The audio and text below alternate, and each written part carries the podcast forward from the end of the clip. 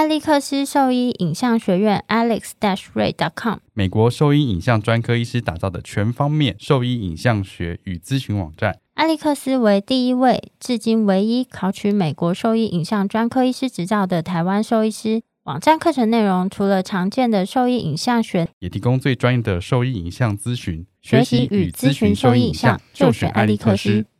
狗狗、猫猫防护跳蚤必施新选择：李兰林早师 t h e r e s t o 对付跳蚤必须长达八个月的保护。全新科技的项圈，专利且创新的活性缓释机制，让保护力长达八个月。不怕水，也没有异味，狗狗、猫猫都可以使用，方便、安全、有效、亲密。我也用李兰灵藻师。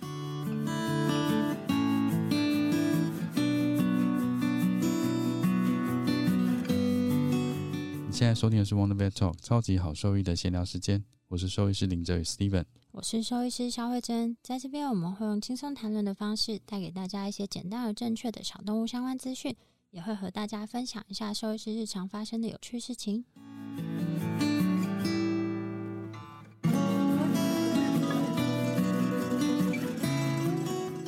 今天很高兴，还是邀请到新传动物医院卢大力兽医师来跟我们分享一下心脏疾病的一些小知识。欢迎卢医师。嗨，那我们就直接切入主题好了。好啊。其实我们之前啊，对于那个心脏疾病，说真的超不熟，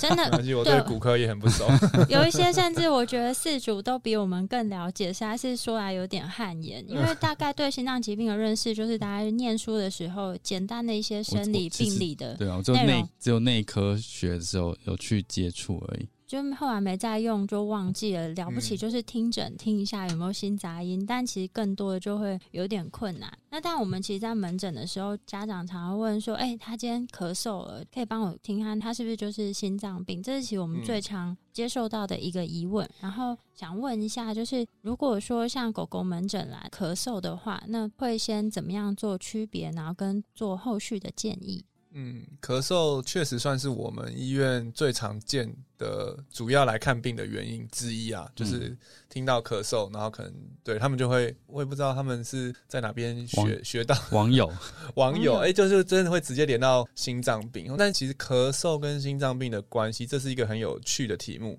简单来讲，就是现在我们还没有那么那么的确定，但是就是近年有几篇蛮不错的研究出来，对，像我们最近的读书周二读书会就有读到一篇文章，就是他是去很认真的用断层扫描去看气管是不是因为心脏变大有没有压到气管等等的关系，对，所以目前的理论，心脏病会引起咳嗽，大概跟心脏变大，然后变大的心脏会压迫到它的气管。然后婴儿气管会，然后引发咳嗽，这是其中一个原因。嗯，然后或者第二个原因就是当他有心脏衰竭，然后肺积水，但是这个肺积水要积到很多，因为咳嗽的这个咳嗽是一个反射动作嘛，这个反射动作的激发的这个受气，它是在比较大的支气管，就是你积水要从很小的支气管一路积积积积到比较大的支气管的时候。理论上才会引起咳嗽，诱发咳嗽，所以其实坦白讲，都算是二次间接性的引起咳嗽，并不是心脏本身的功能异常就会引起咳嗽，所以通常是跟心脏变大或是很严重很严重的肺积水有关系。那这两个其实很好分辨，因为很严重很严重的肺积水，你那时候担心的可能不会是咳嗽，可能会是他呼吸困难，然后他可能快要挂了，然后可能他不时会咳，然后那时候咳，有些时候他就会咳出一些血水，就是你会看到粉红色的泡泡，就他咳嗽会吐一些粉红色的泡泡，那那时候就是很。严重的咳嗽，那如果是那种心脏变大的咳嗽的话，就是可能他就不一定会有呼吸困难的症状，他可能真的就是像一般的咳嗽。对，那像在专心时候，那个洪医师都很会学那个咳嗽声音，真的啊，好想听哦，非常的厉害。因为研讨会的时候，洪医师就会发出各种声音，我就觉得哇，很厉害，一个人怎么可以发出这么特别的声音？他就说他上辈子应该是狗咳嗽咳死的狗狗。对，所以。像心脏的咳嗽，临床上会比较常听见，就会比较是细，音频比较高一点，然后会拖一些。你有这些反应的？我可以学或者放影片，我想要一个，可以到那个新传网页上面有没有咳嗽的专区？你到时候可以，我可以剪进去啊。哦我我我可以那个拿一些 sample 给你看。好啊，我可以把它剪在这一段。对对对对，它会比较高频细细的声音。然后如果是比较是气管，就是说胸腔外气短这样咳，它就会比较是粗短的咳嗽的声音。对，所以有时候也许可以用咳嗽的声音做一些区别，但不一定是绝对，可以做一下区别。但是其实坦白讲，我们之前有做过一个院内的算是研究调查啦。其实大部分因为咳嗽来我们这边看病的病患，结果大概七成吧，都不是因为心脏的关系，就是跟七成哦。跟心脏大或者说肺积水都完全没有关系。嗯，对他可能心脏完全没有大，可能有心脏病，但是心脏其实没有大起来，所以那也不会造成咳嗽。所以其实最常见咳嗽的原因在台湾还是是气管本身的问题，因为嗯小型犬同时它好发心脏病以外，它也好发气管的一些疾病，可能气管塌陷啊，或是气管发育不全啊、嗯等等的这些的症状。那这些可能反而是真的临床上最常见咳嗽的原因啊。那因为很常听到就是咳嗽有特定的时间，这个有关嗯联性吗？特定的时间可能会问说有没有一些特定的事件去引发这个这个这个咳嗽，但是通常如果有特定事件引发咳嗽的话，其实也都不一定跟心脏会比较有关系。因为想象如嗯果他心脏真的很大的话，他应该会是一直顶在那个地方。嗯对对对，所以如果他是特定的状况会去咳嗽的话，我们会觉得可能是跟气管比较有关系了。然后或者有些时候是跟温度，我们会发现就有些哦狗狗对温度蛮敏感的，就是说可能它都是凌晨的时候咳，就可能比较冷的空气，它会气管会比较敏感，容易有咳嗽的这个现象。哦，所以他讲特殊时间凌晨这件事情是因为气温的关系。呃，应该是我们的推论怀疑，对，就是我们我们会有一群狗狗是进入冬天之后，它们就开始咳嗽变得严重。大部分的狗狗是这样，大部分我觉得在冬天我们比较常遇到咳嗽变严重的狗狗，嗯然后但是少部分有很妙是在夏天变得比较热的时候，它也会咳嗽，所以我觉得可能跟体质也有点关系。所以你就可以讲说季节交替的时候，对对对，季节交替的时候，嗯就蛮多狗狗就会开始就会比较容易咳啊等等的。这个其实有些咳嗽，也许也是跟环境的因子是有关系的。对，也会去问说，那环境史，譬如有没有最近家里在装潢嘛，或者是外面在修马路啊等等。有些时候是空气品质变差，有些狗狗跟我们人一样，就是我们比较敏感的体质的时候，确实就容易那些东西都会引引发咳嗽。所以有些狗狗可能它家里买的空气清新机开了，就有有很大的改善这也是有可能的。对那湿度有关系吗？湿度也有，但是因为我们比较难评估在家他们每个家的湿度是你说住淡水，然后跟住好像好像是 好像是还好，哦。好像是还好，但是原则上应该是湿热的空气，狗狗气管会比较舒服，舒干冷的会比较容易咳。我们自己的临床没有科学证据的经验 是这样，所以有些狗狗我们会建议它，如果譬如是那种晚上比较容易咳的狗狗，我们会建议说晚上那个饲主洗完澡，浴室不是都热热的蒸汽啊，嗯可以去蒸一下让它进去，嘿，对，进去蒸两下，进去吸一些湿热的空气，哦有些狗狗它就会睡得比较好。这确实是，实际上有些狗狗会有，不是每次都有效，但是有些嗯狗狗会有些帮助。其实那就有点像我们做喷雾治疗，那小孩不是有那种喷雾治疗？对对对，就是类似像喷晚上可以给。他吸一下嘛。也许有，就如果你家里面有不一定要真的喷雾机，就蒸脸机啊嗯或什么的，也许也都有帮助。但是像浴室就最好，因为浴室是整间都是都是哦像那个，桑拿浴一样，对，因为你要拿的一个东西往它脸上喷，狗狗可能有点难，它可能也许会避开，或者是它可能不一定会真的吸。让它避无可避。对，但是浴室就是整间都是，你就是进去就是一定会吸到那。你这样建议它说进去这样吸多久吗？没有哎、我说看，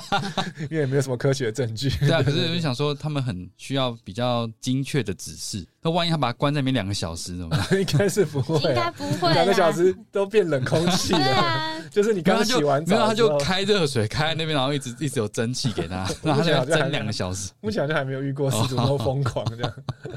嗯。对啊，所以其实大部分就可能五分钟、十分钟就可以应，该是对了。就像我们在做喷雾的时间就就就把它当做喷雾治疗。就了不起十五分钟这样。对对对对 啊，有些真的认真的，他就会去买喷雾机，把它的笼子做个半密闭，然后管子放进去，然后喷雾这样。就喷雾治疗，我觉得也算是气管疾病咳嗽蛮不错的治疗方式。所以其实，在你们医院，大概七成其实大部分咳嗽是气管的问题比较多。就非心脏对，就是那个时候来，我们就、呃。我们只能排除，就确定排除非心脏，心。就那七成可能就是没有心脏病，要么就是嗯。很轻度的心脏病，心脏根本就没有变大，也没有衰竭的的病患。那推论下来，有可能气管啦，但也有可能是肺炎或者其他肺的支气管炎嗯，等等的。那那个那时候没有特别在往呼吸这边去调查很多，嗯对但是可以确定大部分其实是跟心脏是没有那么直接的关系的。哦，对啊，我觉得有时候针对这一些病患，他们的咳嗽问题的治疗是蛮具挑战性的。对，所以通常有些时候是会分两块，就说心脏病它需要的治疗跟嗯咳嗽需要的治疗其实是是两块。嗯，对，那除非是我们刚刚讲到那些真的心脏可能很大，或者是有心脏衰竭的病患，那那个当然你治疗心脏，也许就会改善一些些咳嗽，因为像利尿剂其实也有一些止咳的效果嘛。嗯对，所以那个可能就会一石两鸟，但是大部分的状况其实是会需要不同的策略，就可能咳嗽要有咳嗽的药物，然后心脏有心脏的药物，然后去互相做调整。但是因为有时候那个心脏病事主不一定真的有意识到他临床症状的变化，嗯然后咳嗽是他们第一个就是注意到的事情。然后想问一下，就是一般来讲，就是常见的心脏疾病，它有什么好发品种啊，或是它早期可能有需要做一些筛检，或是有哪些症状，他们是要先去注意到的吗？好大的一个命题，你是不是问了三题？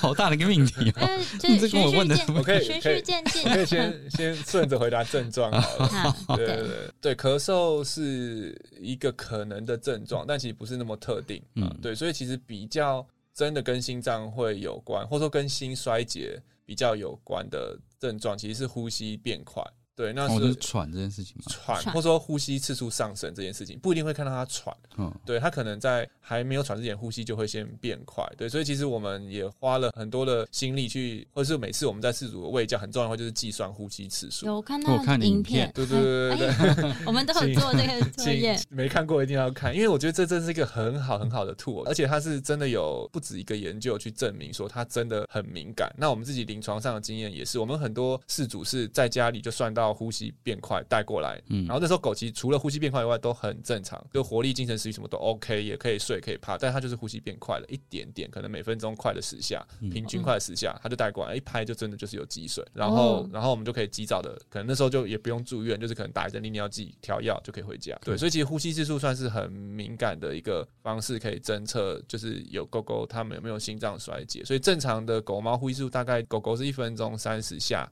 呼吸，那猫咪是一分钟四十下以内。在家你算到你家狗狗如果呼吸次数一直持续超过五十下，持续就是说两三个小时，甚至一个下午一个晚上，嗯它趴着休息的时候都还是五十下以上，那可能一定是有问题的。对，有可能是心脏病，但也有可能是肺部的问题，但是总之一定会有问题，会建议一定要带去给医生看。对，像我最近有一个病例是我我朋友的小猫，就他刚刚领养回家，然后就他就很认真嘛，然后就说哦有没有什么可以问我什么可以做的啊，我就就随口就说哦你可以去算算它的呼吸啊，就是他就看我们的喂教影片嘛，嗯。然后就问我说哎、那个呼吸算完他都六十下哎、怎么办？嗯。怎么会这样？我就说一开始我本来不以为啊小猫可能都比较快嘛呼吸，对不对？然后他就算几都都还是六十下，然后我说那不好，你带过来看一下好了。然后那时候我就听，哎、也没有心杂音，然后呼吸音好像也还好，然后想说好了，不然还是拍个 X 光。嗯，确认一下好了，对，然后一拍那个 PPDH 就是心心包横膈疝气，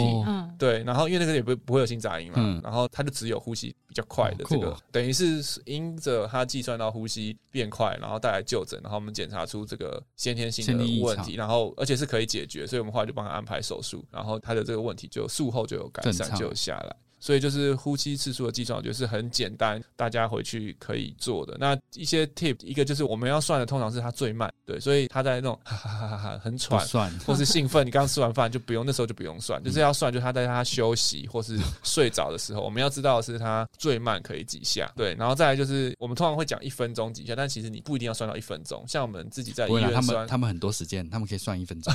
我们在医院可能我们就会算个十秒或十五秒，然后再去乘以六或者四，就可以知道一分钟嗯大概几下，对，然后很多人都会问说那一天要算几次，我说越多越越好，如果你有时间的话，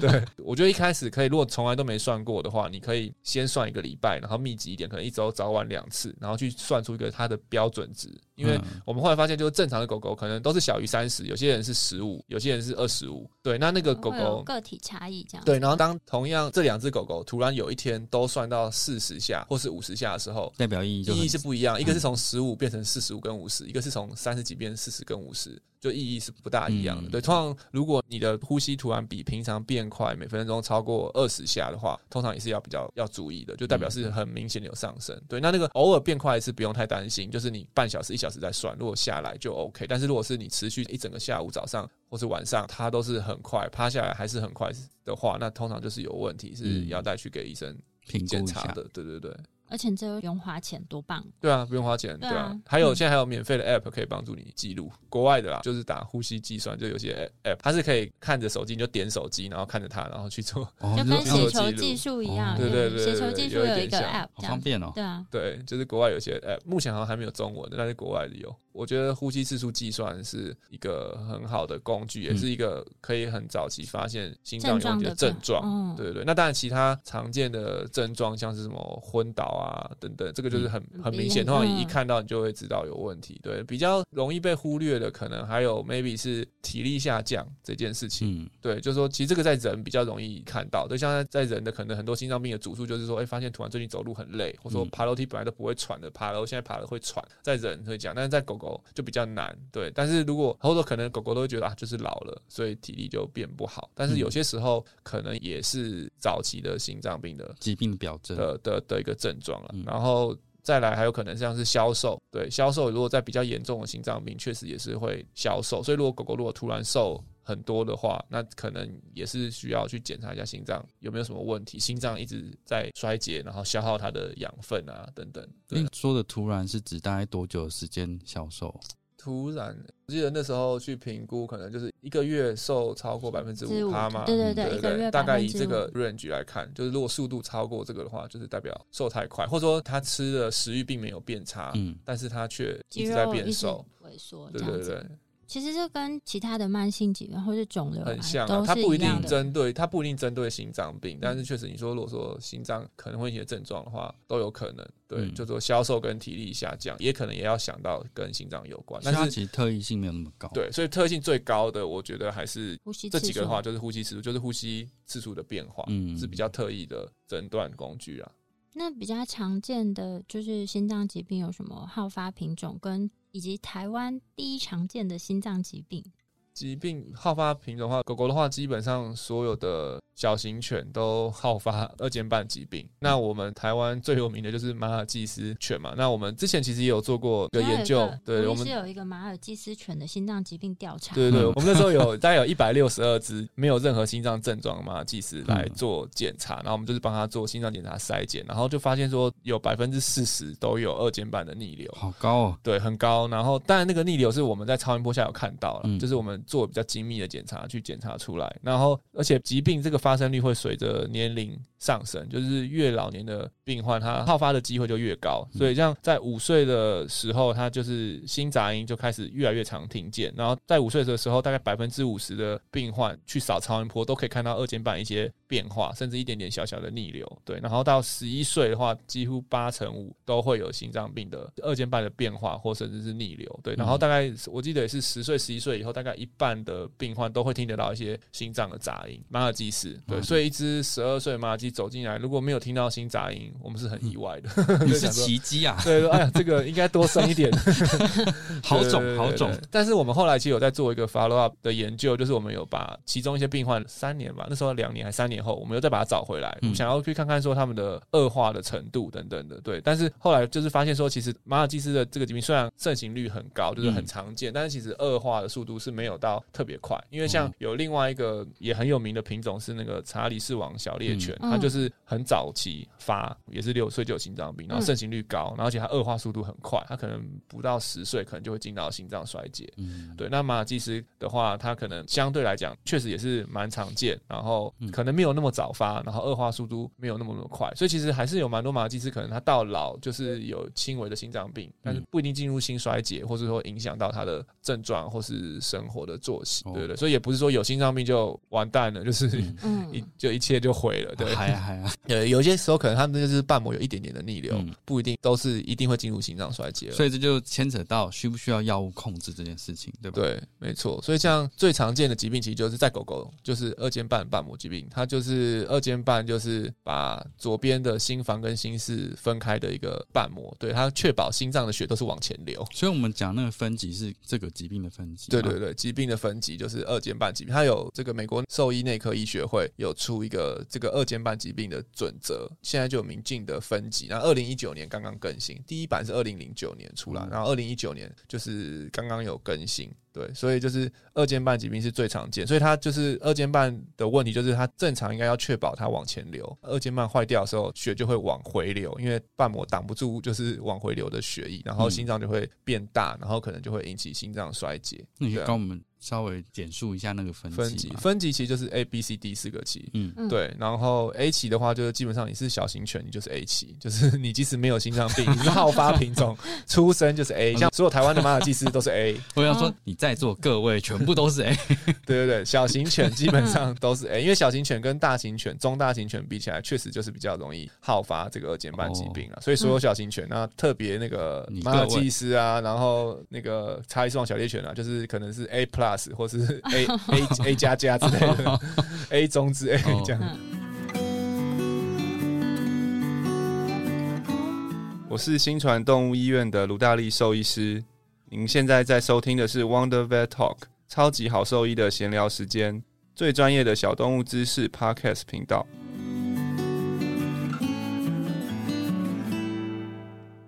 B 的话就是开始有真的有心脏病了，二尖瓣可能就有点脱垂跟逆流。这是在超音波下看，呃，对，理论上应该是超音波下有看到逆流，对，但是初期的话，B 期很有趣，就又分 B 期第一期跟嗯 B 期第二期，对，所以初期 B 期第一期就是比较前期的 B 期，就是它可能有一点点的逆流，或者说一点点的，也许有些会听到一点点的杂音，但他的心脏还没有达到 B 期第二期的这个程度。那 B 期第二期就是这年二零一九年最新的 guideline 最大的改变，嗯。就是因为嗯。近年有一个很重要的研究出来，他就去证实了说，在还没有心脏衰竭的狗狗、嗯。二尖瓣疾病的狗狗，就是 B 级的狗狗，它如果心脏大到某个程度，嗯，要透过超音波、透过 X 光去有一些的计算的数值，三个数值如果都嗯。符合的话，其实他那时候开始用药是会有帮助，可以延缓他进入心衰竭的时间。哦，对，所以现在的那个第一期的第二期，就是定义在那个用那个研究去做定义，就是你嗯。符合这个研究的条件。所以它是什么？你说 X 光、超音波、对。心电图吗？，X 光跟超音波，就只有这样。就是 X 光的 VHS，然后嗯。超音波左心房的大小跟左心室的大小的数值，对，它就是有个明确的，因为他们做研究比较很严谨，就有明确的一个数值，就是符合这个数值，基本上你就是符合这个研究的族群，那你就可以应用这个研究的结果，哦。就是开始使用强心药 Pimobendan，它可以延缓它进入到心脏衰竭，就是 C 期这个时间，对，哦平均一点五年吧，平均延长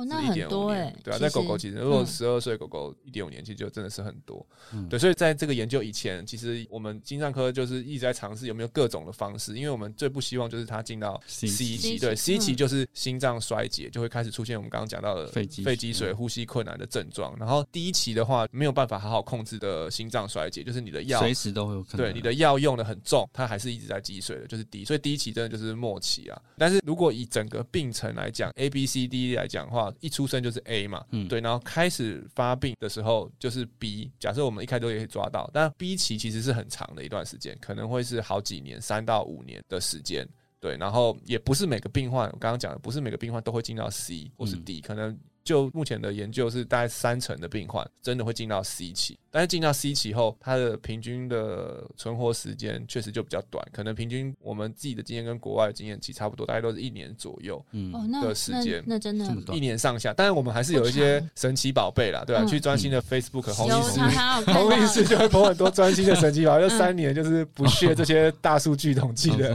也还是有一些天赋异禀的狗狗，就是他们可能可以万中选一。对对对，就是心衰竭了后又哇又维持了好几年，我们也有遇过。哦。对，但是反过来讲，因为平均一年嘛，可能有三年的，那会是平均一年，代表有些人把它拉低了。更低。嗯对，有些可能真的是恶化很快，你一发现心衰竭，可能几个月内他就某次的心衰竭没有撑过去就往生，这样哦确实也是有。所以这个进心衰竭后的这个变化其实也蛮广的。对，所以其实我们很希望尽可能不要让狗狗进到 C C 期，因为 B 期其实临床症状、你生活作息都还是可以蛮正常的。对，那二零一九年的这个报告很重要，就是确定了，终于有一个药有很好的实验的证据跟结果，可以帮助狗狗延缓它进入 C 期。对，但是因为这个药要吃就是一辈子要吃，嗯它不是说吃一个礼拜就有这个效果，是要一直吃吃吃到它进入 C，你才知道它的效果是多好。对，嗯所以其实我觉得这是个蛮严重的决定，就说你。要他开始说好，你要开始吃药，就是要一直吃下去，不管对兽医或者对饲主来讲都是。所以其实就是我们通常会建议的，承诺啊，对，要嗯一定，所以一定要很确定，确定就是要做了完整的检查，确定它真的是符合这个 B two 的标准，就是嗯超音波跟 X 光有符合这个标准，我们才会建议给药。因为如果三个里面符合一个，其实也还不会建议给药。哦那有只要三个符合有有三个说法是，例如说我们现在从 B one 开始吃，它有时间会更延长吗？就目前没有研究支持这个，那甚至有一些研究会觉得好像太早开始吃，因为二尖瓣就是一直在每次心脏收缩就是开合开合嘛，嗯。那你太早开始吃这些的可能强心药，你让这收缩力很用力的时候，它的这个开合受力物理性的受力会增加，哦。所以反而好像之前他们是 loading 更多了，对对对，嗯他们是用实验狗狗，就是去做，他们就发现说，提早开始比较轻度的二尖瓣逆流，或者甚至正常狗狗，你一直吃这个药，它也会造成它二尖瓣的病变或者变化会变严重。对，所以以前在刚刚讲的那个那篇大研究还没出来前，其实有一部分的医师是不建议提早吃药的，因为有一些实验室的狗狗的研究是会觉得说你太早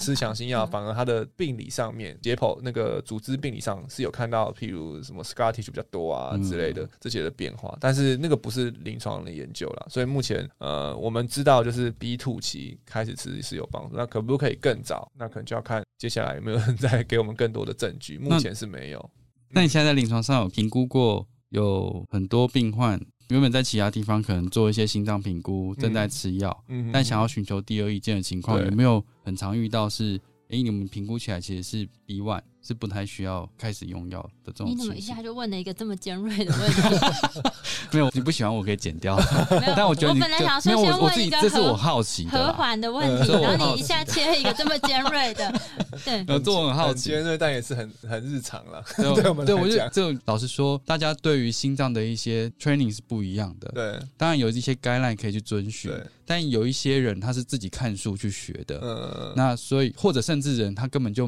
没有去学，嗯他是自修的。现在这个是愤青的怕，对，很多时候，哎、我相信你应该遇到很多，而且看到的时候会觉得说在干嘛？没有我没有那么愤青啊，哦，所以，你好平静哦。对对，所以通常我我我心里面真的是这样想，然后我也会跟事主说，就是说我真的没办法确定他当下你们那时候检查的我现在也是这样说啊。状况是什么。我是真的是是相信这样，因为确实有些时候，即使我们自己在院内，有些时候也会有这样的状况，就是说这个譬如一个急诊进来，然后当下看起来那个医师就觉得是心衰竭，所以就嗯给了利尿剂，心脏病的用药。但是后来可能住了几天后，他的疾病发展到另外一个底部，然后说可能给的效果没有那么那么的好，然后后来他有一些其他的 sign 又跑出来，嗯。所以我们说哦，其他可能我们觉得比较像肺炎，所以嗯后来我们就给肺炎的药物，嗯然后他就有改善。嗯，对，但是我会觉得说，那那时候你会回头去说，那前面那个是错的嘛，或者说他做不对的选择，但是可能他在当下他是做一个他觉得正确的选择啊，有时候比较正面的想法 对这个事情，所以我我们确实会遇到这样的状况，就是说他已经在吃药了，然后你说吃了两年了，对，就吃了一段时间，嗯。不管多久了，然后但是检查起来好像没有像他吃的药那么的严重。其实这几个可能，也许 maybe 好，可能真的他就是多吃的药，但也有可能是他吃的这些药让他看起来变好，比较好，因为确实我们也有一些的 case 是，像我印象很深刻，在专心的时候，有一只狗狗，它是少数，就是我们顾了两天 ICU，然后肺积水，然后才退掉的狗狗。当然后续一定要吃药嘛，因为它是积水那么严重。嗯，但它到后来真的，它吃药到后来，它的心脏真的是几乎回到正常的大小。对，然后那时候也都在跟神奇宝贝。对对对，然后那时候也在跟事主，事主会开玩笑，都在那边说：“哎，你那时候诊断到底对不对啊？这到底有没有心脏病啊？” 我说：“那时候真的就是有啊，这心脏就超大，然后就肺积水啊。”然后后来就就是很正常。那我说：“那你觉得没有的话，那不然我们就来试试看，要不要停药啊？”然后他也不敢，他 他也不敢停，因为因为之前就真的是快死掉了那种状况。然后所以这个时候我们通常也会跟事主。去讨论啊，对，就说你现在有吃药，但是你现在的检查的结果好像是不用吃到那么重的药物的话，那也会去了解一下他们的想法是怎么样。因为有些事主是很不喜欢吃药，很希望他的动物不要吃药就不要吃药，但有些事主是很想要他的动物吃药，就是他觉得有吃他比较安心，他不用担心吃这个药，他也吃十个保养品那种五加五波比，对对对。所以我们也会去了解事主的心态，就是因为毕竟是他要做这个事情嘛，就是每天喂药，但有些时候。可能有些他真的哇，为了每天喂药，然后送小孩上学，然后就要很压力很大，等等等等。然后那我们也许就会说，那我们也许可以尝试看看，尽量减缓，然后停药。对，那有些可能也许缓了，哎，真的没事，那我们可能就是继续降，然后可能定期回来追踪观察。但有些确实有少数的状况也是会遇到，在慢慢降剂量或停药过程中，狗狗就哎真的就开始有点不舒服，嗯，那就代表说它真的就是需要吃，所以通常也不会当下就一句话就打枪说啊，它不需要吃药，直接停。对，通常会跟他讲说这就是一个过程，对，就是我们会先预设它是因为吃药，所以现在才变成比较比较好，好的是这样子，对对对，然后所以会很。谨慎的去去去除，就是慢，通常要减药的话，慢慢的减。对我们，我们通常比较怕减药，比较不怕加药，就是减药 心脏可能就会出状况嘛，啊，加药顶多就是肾指数变高。对对，我们就还可以再处理一下，因为肾指数变高不会马上死掉，但是一减药马上肺积水起来的，马上就就有可能有死亡非风险。刚刚本来只是想问说，像如果是符合那个好发品种的，那他们有需要就是做一些早期的筛检吗？所以像狗狗的话，我觉得就是可以听诊。先从听诊开始，因为大部分的狗狗心脏病听诊都可以听得到心脏的杂音，所以就是每年的健康检查，那特别要注意，可能就六岁以后的健康检查，对，就是建议请医师一定要帮他好好听，然后如果有听到杂音的话，我觉得但是都没有症状，我觉得下一步 maybe 可以是拍个 X 光。那如果有杂音，但是 X 光很正常，那也许大部分的状况下，应该即使有疾病也都是轻度的，嗯，对。那但是如果 X 光看到心脏开始真的有点点大，我就会建议一定要做超音波去确定它的分级。会不会其实已经可能是需要吃药的的分级这样子？哎，这样听起来心电图的应用大概会在哪个时间点？心电图的应用通常会在跟心脏超音波一起，就是做一个完整的评估，或者说我们听诊理学检查时候听到一些心律不整的的时候。就是心电图的使用，对吧？或者说心电图可能比较是像是一个完整的心脏检查的其中的一个项目，它就是评估它的传导跟心律不整的状况。应该说，如果你想要问是说心电图可不可以用来筛检一些心脏病，我觉得是可以，但是原则上它相对来讲是敏感度比较低，就说可能它没有看出问题，不代表没有问题。但是通常如果心电图可以看到问题，通常就是一定有问题。就是说，譬如你心电图上可以看到它的。左心室已经扩大，就是那个坡很高，通常就是一定高。嗯，但是你没看到它高，它不一定就是没有没有高。对，它有可能心脏大，但是心电图，因为心电图其实是用人的角度去应用到狗狗身上，所以有时候那个坡的大小不一定那么敏感。但是如果你已经看到心电图高，那基本上就一定有问题，所以一定要去做检查。所以其实它是可以初步做筛检，但是它筛检的方法或者说它的效力，可能就不是把所有问题的都找出来，而是你在上面看到有异常。就是会让你更有信心，说它一定要去做去做检查。对对对。那我想问一个就很简单的问题，就是说，假设是中小型犬，也不一定真的是那种小型犬。对。那他们会随着年纪，就是心脏开始就是慢慢的退化，产生一些问题吗？就是像骨关节疾病的话，其实大部分的狗很少真的是 primary 的退化性关节，他们都是二次性的。那就是心脏病的话，会有。因为年纪慢慢变大，他就慢慢开始出现这样的状况。嗯，理论上是因为它像二尖瓣疾病最常见就是退化性的二尖瓣疾病嘛，就是随着年纪，它的瓣膜就慢慢的退化。但是实际临床上面，我们发现个体差异也蛮大的。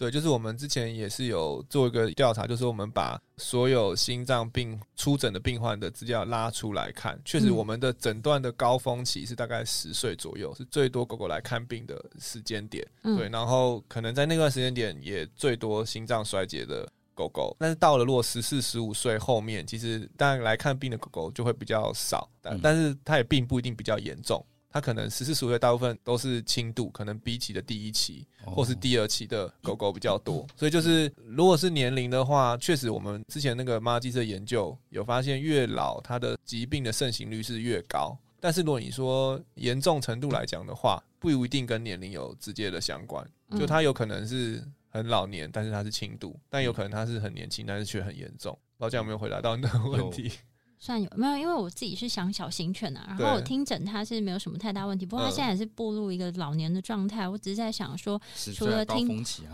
听诊跟 X 光片以外，我是不是也要让它做一下心脏超音波的检查或什么之类的？我就是一个妈妈的心态在担心我的狗。呃，超音波可以最敏感，它是嗯就是最敏感，可以帮助我们确诊的方式。嗯但是如果真的要推论的话，假设真的没有听到心杂音，然后 X 光也正常，超音波通常能够发现就是一喵喵的二尖瓣的逆流。嗯，对，但是通常那个时候，有时候如果确诊，就是知道这件事情，然后让事主开始知道能够去做一些的预备，或是心理上的准备，可能不是药物上的调整，但是就是心理上的准备，或者从居家生活上开始，可能慢慢的不要太剧烈的活动啊，等等，我觉得也是还是有它的意义在啦。所以通常在很早期的病患，我们还是有些时候我们还是会完整检查都会把它做完。那但是如果没有想要做那么多检查，或者说可能预算上有些困难，因为毕竟真的心脏超声波费用就会比较高。嗯对，那我觉得真的是可以先从听诊跟 X 光做一个筛检，这样初步筛初步的筛检。对，因为我通常都会跟师傅说，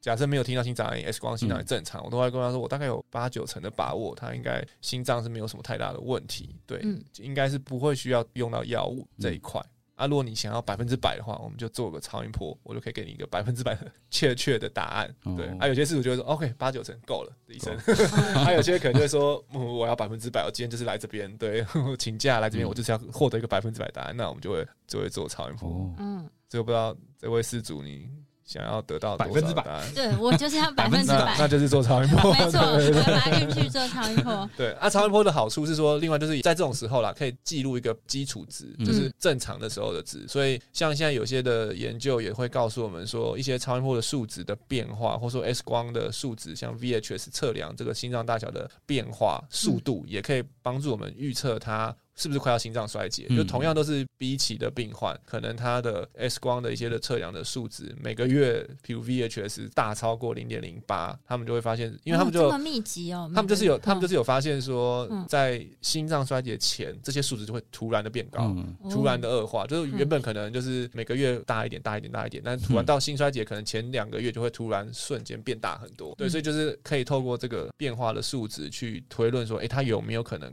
快要进到心脏衰竭，那这个就是需要两个点的比较，但不用每个月去追踪，可能是你一月拍一张，然后六月也拍一张，嗯然后你去算他们两个人的差距，再除以六个月，嗯然后你就可以算出他这段时间的每个月平均的速率哦是多少。所以确实，我会觉得说，在相对健康或正常的时候做，你就也会有这些的 data 跟你回诊，事后再做之后比较，也会给我们更多对预后或者说他疾病发展有一个推测的效果，这样的依据，的依据。这样，嗯，有这位事主感到安心，我就接下来可以做这些检查。嗯，他又还没做，没有，我要安心个屁啊带没有啊，我就知道我可以去做这件事啊。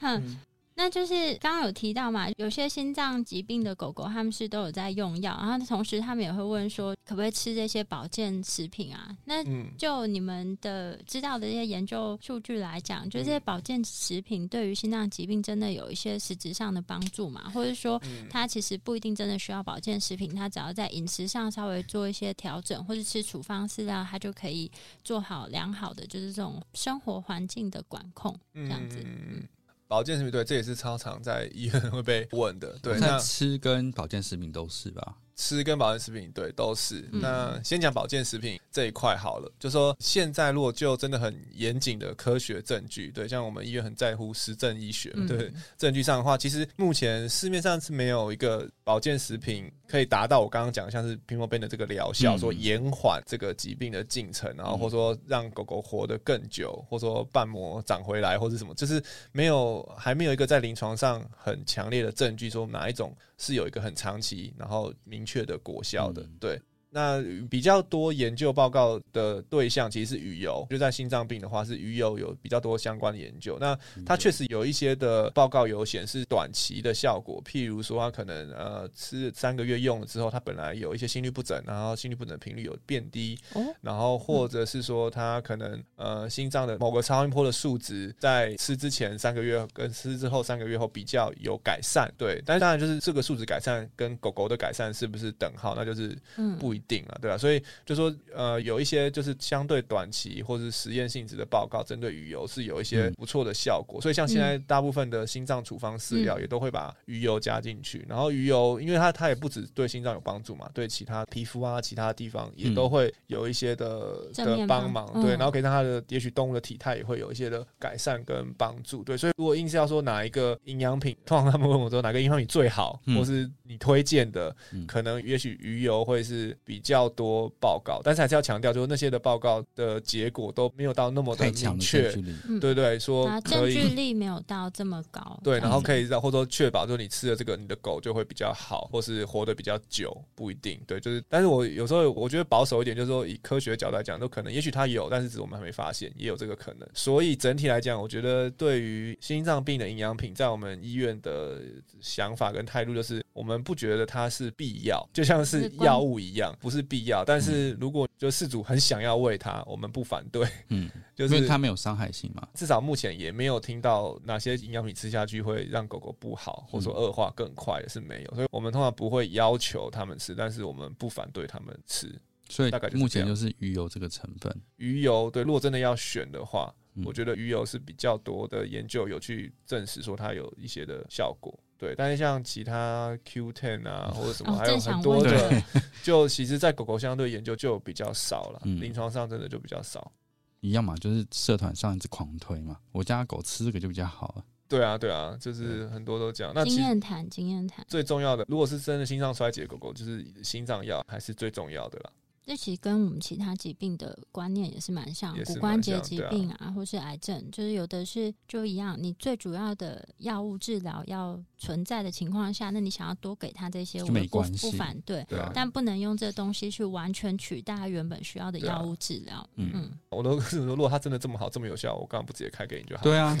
对啊，可是他们我们又不是没念书，就是不过真的还有医生只开保养品而已哦，哦，也是有遇过啦，对了，对 只开一种，开啊好几种。他说回去吃这些就好。都是保养品哦，嗯，自然疗法。对啊，然后饮食嘛，刚刚讲到饮食。饮食，其实心脏病患最担心的就是我们刚刚讲到那个体重下降，或者说肌肉流失。嗯，嗯。你就想象，其实跟肿瘤蛮像，就是肿瘤在消耗他们吃掉的养分，心脏病就是心脏那个衰竭的心脏在消耗，做没有效率的事情，对对耗很耗损对，就你吃进去的都被那颗心脏消耗掉的概念，对，嗯。就是所以它就会进到这个肌肉减少症。所以大原则上，心脏的营养的方向，因为我不是营养专科医师啊，但是大原则就是高蛋白，然后跟适度的钠的限制。就是钠离子、盐巴啦，不能吃太多，嗯就是因为吃太多钠会把水留在身体里面，那会增加身体的负担。对，然后整体的最大的营养目标就是它的体态可以维持正常偏胖。正常偏胖，所对对，以其实可以，胖一点点，body condition 也许是六左右，对，嗯就可以正常偏胖一点点。这个就是我刚有点想问，就是说会不会真的就是你们在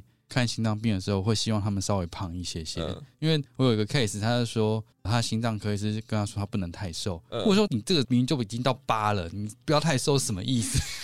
对，每我才个人的那不相信个标准 不一样。我才不相信你的心脏科医师觉得你瘦。因为因为这个是那个在人跟狗猫都有，叫做那个 obesity paradox，就是肥胖谬论，是吧？对啊，就是越胖的狗、人、猫越容易得心脏病，嗯但是你已经得了之后，越胖的狗跟人跟猫会活越久。对，就是嗯如果你消瘦的话，其实是会缩短你的存活因为。你的能量越多嘛，是不是？可能吧，我不知道。对他们没有解释背后理论，但是就是有发现这个状况，因为嗯那个 K 就复合，他有关节问题嘛。哦对，这就很难。然后我就说，你这个其实他的体重要稍微控制一下。嗯他说他心脏科医师说他不能太瘦，我想说，我觉得你心脏科医师一定 没有没有觉得他瘦，他不是这个意思。我要他瘦一点，我没有他很瘦，对对，对 可以胖一点，但不是到肥胖不。是到肥胖。但是确实营养上面，就是如果他有并发其他疾病的话，像如果骨关节疾病是反而希望他是可能是四嘛，没有要看，我觉得要看要看。我要看肌肉量。我要是看肌肉量但让另外一个最常见的就是也是肾脏病，就是因为嗯。心脏、肾脏就是互相伤害嘛，所以治疗上、营养上，像肾脏可能就会想要可能蛋白低低蛋白要比较低蛋白的饲料啊等等的，对，所以就是有时候时候也是蛮不容易，就是在这个过程中要去选择，哎、心脏是比较严重还是肾脏比较严重？哦但是如果就证据力来讲的话，饮食疗法在肾脏病上好像重要度是比心脏再更重要一点了。对，嗯就说确实像很多研究都吃的肾处方饲料，确实它的存活时间就会明显的延长。嗯就你如果真的有肾脏病的话，对啊，那心脏病其实吃处方饲料并没有到那么有力强烈的证据告诉我们说吃处方饲料就会活得比较久。对，嗯那只能说理论上它如果维持好的体态，它应该是会就是各个生活的状态啊品质可能会比较好一点点，但是否会久不一定。如果很瘦，肌肉少的话是会短，这是可以确定的。嗯对啊，那我好奇，像这样子，你的建议会是吃处方饲料吗？对，如果要我说我很官方的建议的话，因为处方饲料还是比较可以确保它的处方的内容是什么。对，那因为其实要做鲜食的话，之前有一个研究就是把网络上两百份食谱找过来。嗯哦，我们有我们有看过，看那个有看过，对啊。然后就是它里面好像是百分之一还什么四篇还五篇是符合的，然后其中五篇里面有四篇是营养科医师写的，对，就是你说只有所以其实五趴，对很少，记得只有个位数篇五是趴还是一趴？我们才五刚念 percent，只有五 percent。percent 嘛，那可能四 percent 是营养专科医师写的，嗯，放在网络上面的，对，所以就是用我们人自己的概念去帮狗狗配食物，基本上都会营养是不足的，对，就是说可能有个饭、有肉、有菜，然后好心脏病肉多一点，多给它一块鸡胸肉，这可能，还是不足，主要是一些营养的维维生素。啦，就说如果嗯你要透过单纯的食物，它可能就要吃一整颗花野菜，嗯，才能够达到那个维生素的量。对，所以其实像现在那个国外有一些网站啊，就是它是帮你配好，就是你可以点点点，就是你家有什么料，然后你的动物的状况，然后它就会出一个食谱。但是通常每个食谱它会附一个它的那个营养必须营养补充包，嗯，就是还是要有一些的添加物去补足那个食谱不够的那些的必须营养素。必须的营养素跟嗯维生素。在好像国外在国外比较建议，是这样呃，。现在有这样的服务，就是营养专科兽医师他们就做一些线上的服务，就是可以针对疾病，然后就像刚刚卢医师嗯讲的，就是他帮你动物克制化一份他专属的鲜食食谱，但是前提是这个背景是他是营养专科兽医师师，不是一般的，就是营养师、对。宠物营养师，对啊，或是长期制作猫狗食物的，就是家长，不是？因为真的要考虑的东西真的是蛮多的，特别是老年狗狗，通常不止一个疾病一个问题，然后像同时心脏、肾脏都不好的时候，可能真的就是要考量的东西很多。我我真的承认，这真的是另外一个专科，真的困难吧对，？真的是另外一个专对啊因为科，没有那么容易我。们在看那个骨关节炎，就复健科的话，其实也会有遇到类似的问题，就保养品这我们会不会问到，对饮食上会不会问到对这些对？其实就算我们读了这么多东西，我也不敢跟他们建议任何的，对啊就是食物配方组合，我都说我们不是营养专科，嗯嗯嗯嗯，对啊，但不过就是因为确实现在很多狗狗都吃的很好，就是说它嗯。根本就没有吃过饲料，所以你现在叫它回去吃饲料，还是个要它的命，对，就是不符合现况。那所以通常那时候我就会给一些我不专业，就是我刚刚跟你们讲那个大方向改来，嗯就是确保它体重吃的你这个现在做的东西还一直体重一直掉，那就是代表一定是不适合啊。然后再来就是大原则低钠，那我就会列出一些低钠的食物。食材对，然后就是嗯让你去选，然后像可能低钠，然后可能像钾离子，我通常会验血会追踪钾离子，所以它如果嗯钾过高或过低，我会给他一些比较高钾或低钾的食物，哦然后说肾脏病有些低磷的食物的选项，对，就是我是觉得兽医师也不要那么的硬，就说 没有处方饲料，然后就算了，那自己解决，就我觉得还是可以给他们一些，对，还是可以给他们一些 因为毕竟他方们是来寻求一些帮助。对对对我们如果不给他一个方向，他到时候不知道去哪边找一些莫名的解决方式，反而更糟。没错，那今天就非常感谢卢医师来跟我们分享关于狗猫常见的一些心脏疾病，然后还有我们可以做的一些观察注意的事项。然后我们也会把新传网站上面的一些卫教资讯还有影片的内容呢一起附上。然后如果说对我们分享的内容有兴趣或是有疑问的话，都可以上我们的网站，我们的网址是 triple w 找 wondervet com 打 t w 或是 Google FB 搜寻 Wondervet 超级好兽医都可以找到我们哦。那今天就非常感谢卢医师过来跟我们分享，谢谢，谢谢，谢谢，谢谢。拜拜。